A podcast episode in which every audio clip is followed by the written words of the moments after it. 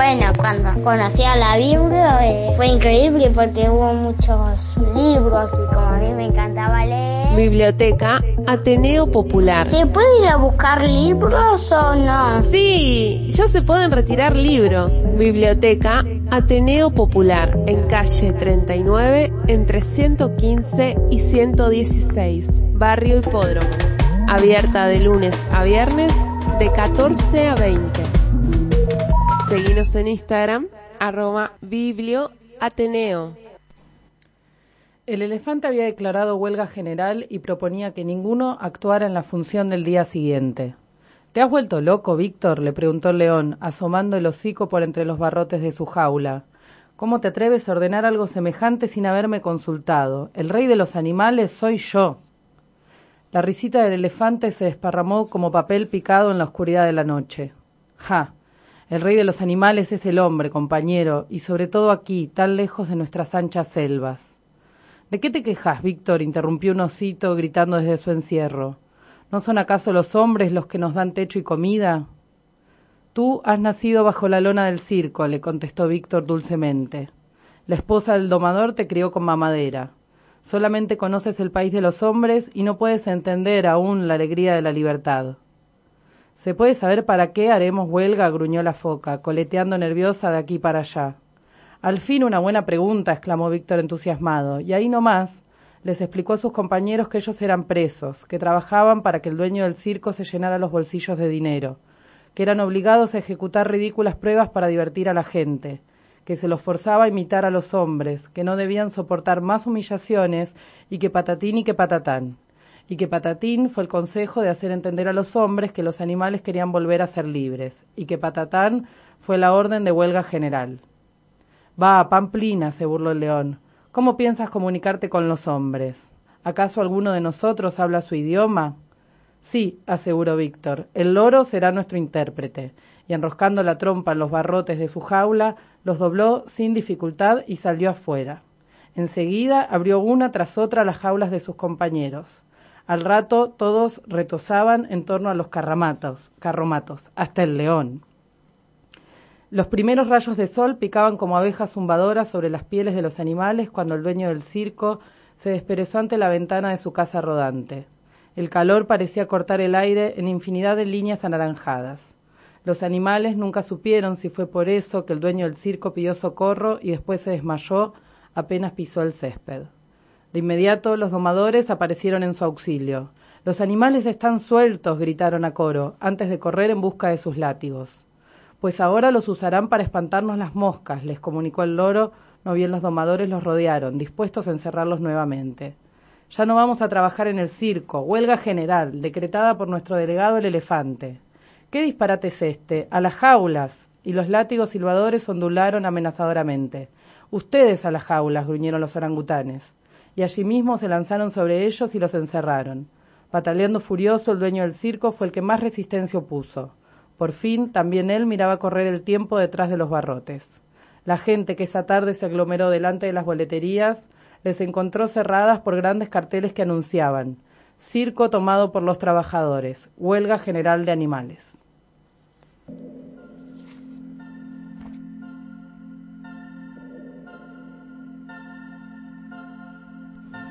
¿Cómo andan? Hola Lu, hola la biblioteca El Ateneo que se presenta al aire de Estación Sur y en esta ocasión eh, con, un, con un cuento. Eh, un fragmento de Un elefante ocupa mucho espacio de Elsa Bornemann. Qué bien, ¿Lo esta, han leído? Esta semana lo mencionamos, eh, esta semana que es de la memoria y que representa, ¿no? Dentro de todas las obras que han tenido o referencia o si no directamente censura o relación sus autores con aquellos años.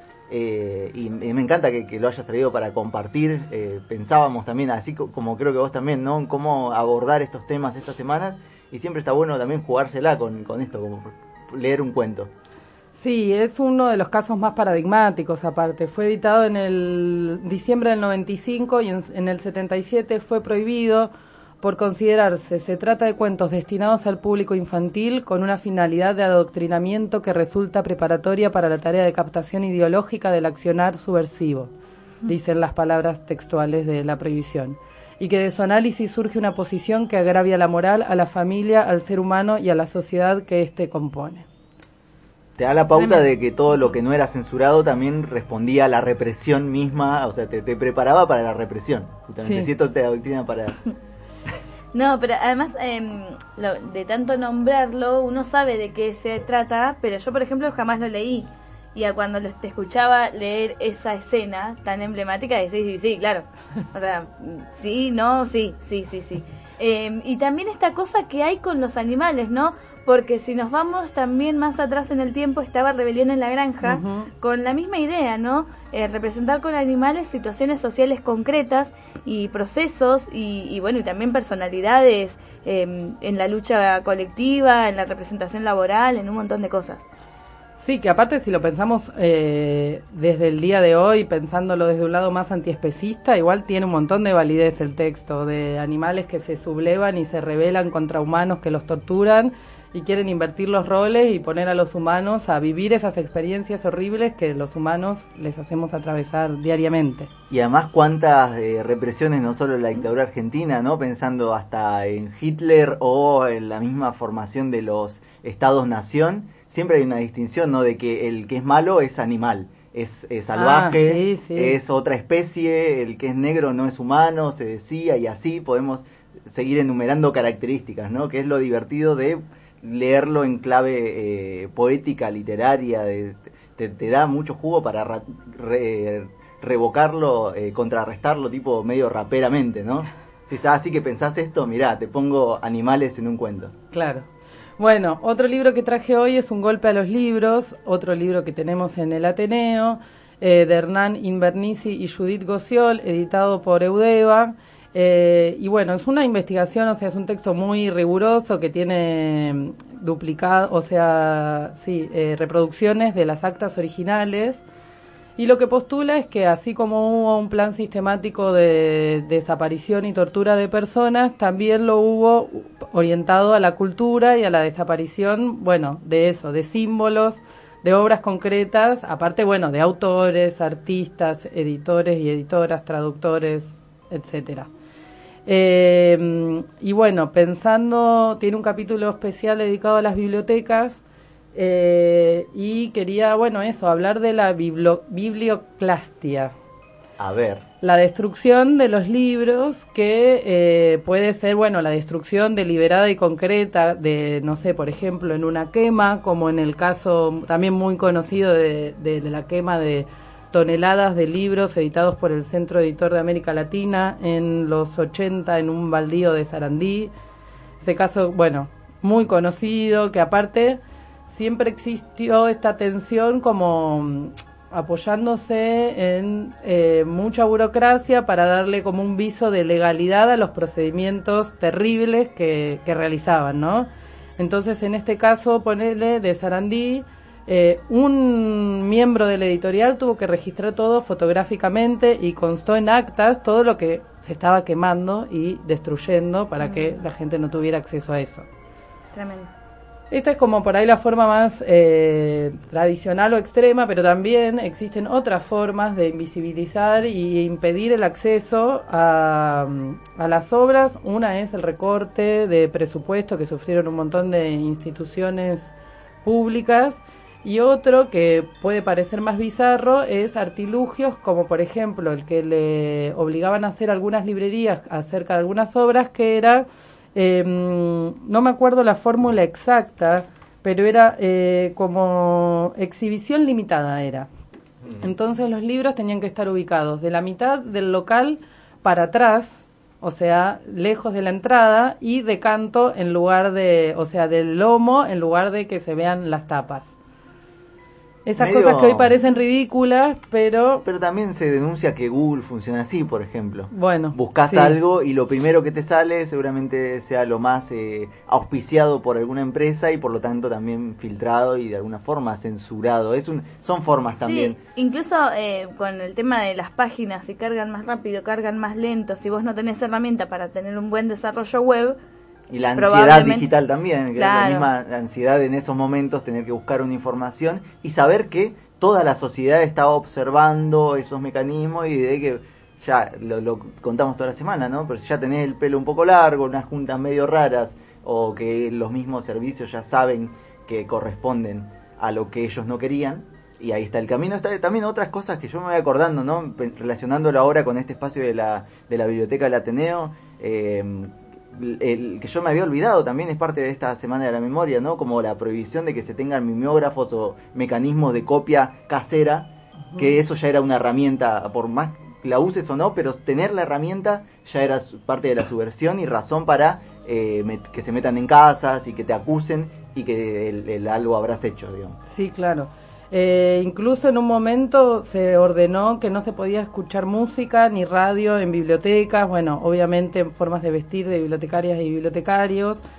Eh, también, eh, por ejemplo, en la Universidad Nacional de Entre Ríos sucedió que ordenaron un traslado de libros, que esto implica retirar libros de, de la colección, destruir las fichas. ¿Se acuerdan que en la columna anterior hablábamos de este chiste que habría hecho Borges sobre el Necronomicon, de para darle existencia a este libro maldito, le creó una ficha en la Biblioteca Nacional.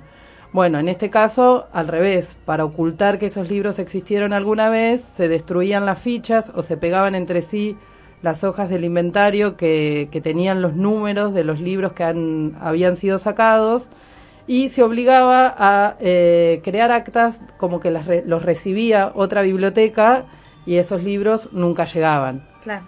Eh, o también, bueno, directamente militares de civil que iban, sacaban libros de las estanterías. Y también, bueno, la situación de no saber qué cosas, eh, o sea, la vaguedad de las órdenes, también la gente no sabía y por preservarse con las personas y las obras, también, bueno, cosas que fueron ocultadas y que después volvieron con la democracia, que se encontraron como acá en La Plata, eh, la colección del diario La Opinión, que apareció en un depósito, no se sabe bien quién la había guardado y apareció y hoy está en la hemeroteca de, la Biblioteca Central. ¿Sabes qué? Me hace acordar también, previo para, pero para contextualizar el sentido, por, eh, eso, acá obviamente todo esto nos parece tremendo, eh, hasta daría risa si lo viéramos de frente, pero ¿te acordás algunos hitos contemporáneos o incluso posteriores, tipo, no sé, la quema de eh, objetos y juguetes de los pitufos por creer que están embrujados. O sea, el método de la quema y de romper cosas es, es algo que estaba y que, eh, que explica también por qué esto llegó a esos extremos. Y es, y es algo tan ancestral también, tan eh, de, esta cosa, bueno, no sé qué hacer, lo quemo. Porque yo lo pienso también, em, nada, cosas más, más íntimas, si se quiere, o más de familia. esto de encontrar, no sé, porque pasó, ¿no? Encontrar un peluche con, con pinches y no tocarlo y quemarlo, porque por las dudas, porque era un maleficio. Eh, como que esta cosa también muy de, bueno, que el fuego mata todo y de pensarlo desde esos lugares. Sí, eh, algunos se, simplemente se retiraban y se, se, quitaban del acceso y después pudieron volver, pero obviamente esas reconstituciones fueron incompletas y se perdió muchísimo patrimonio, digamos. No todo lo que no todo fue quemado, pero bueno, las cosas igual no, no volvieron.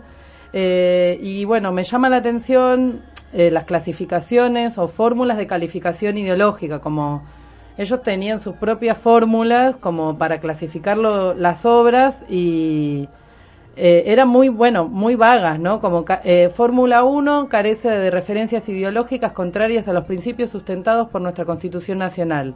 Fórmula 2 contiene referencias ideológicas que atentan contra la Constitución. Fórmula 3 propicia la difusión de ideologías, doctrinas o sistemas políticos, económicos o sociales tendientes a derogar los principios sustentados por nuestra Constitución Nacional. O sea, dentro de esas fórmulas cabe cualquier cosa y obviamente eh, el Estado era de terror. Em, también existían figuras como inmoral y presuntamente obsceno. Eh, está el caso del libro de Laura Debetach, La Torre de Cubos, que eh, lo calificaron de tener ilimitada fantasía.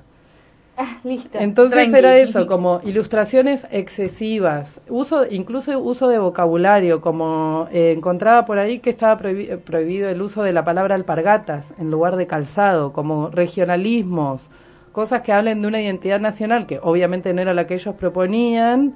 Eh, Pero además hay una ciudad, un, partido, acá nomás, alpargata. Campesinos, trabajadores, bueno, ni hablar eh, notas, epígrafes que nombraran a Marx, bueno, obviamente, ah, pero incluso, bueno, Nietzsche, eso, exageraciones, cualquier tipo de cosa que excedía, bueno, unos límites muy estrictos, eh, era perseguido y em, me interesa una, un fragmento de una de estas notas eh, emitida en, mayo del 76. Bueno, la primera orden que recibieron las bibliotecas de la capital federal fue sacar los libros peronistas directamente. Y en ese... En que los libros digan si son peronistas. En, esos mismos en ese mismo memo decía, se le recuerda a los señores jefes que está prohibido exhibir propaganda de cualquier índole dentro de las bibliotecas, como así también la reunión de personas con otros fines distintos al de la lectura. Y acá, bueno, me interesa por dos en dos sentidos. Por un lado, la lectura es la lectura que ellos delineaban en este canon bibliográfico represivo, que en realidad, bueno, la lectura que ellos permitían. Y aparte, eh, digamos que esta previsión contiene en sí misma que una biblioteca es mucho más que juntarse a leer, y eso es lo que me interesa dejar en esta columna como defender los espacios, apropiarnos de ellos eh, y que bueno, que no puedan destruirlos.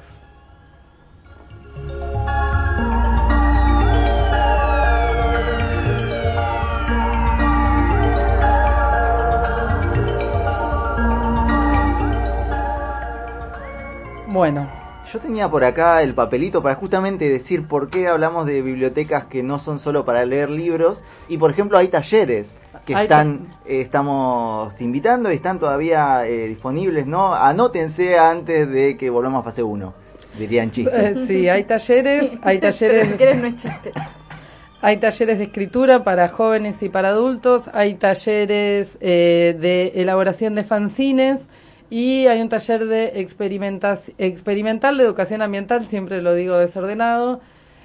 arrancan cuando se armen los grupos, así que escriban, consulten, aprovechemos que todavía no hace frío para estar en el patio de la biblioteca, que tenemos un patio muy lindo. Eh, y bueno, acérquense a la Biblio Ateneo Popular si no la conocen todavía.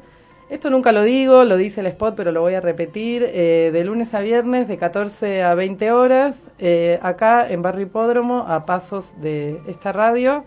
y bueno, muchas gracias.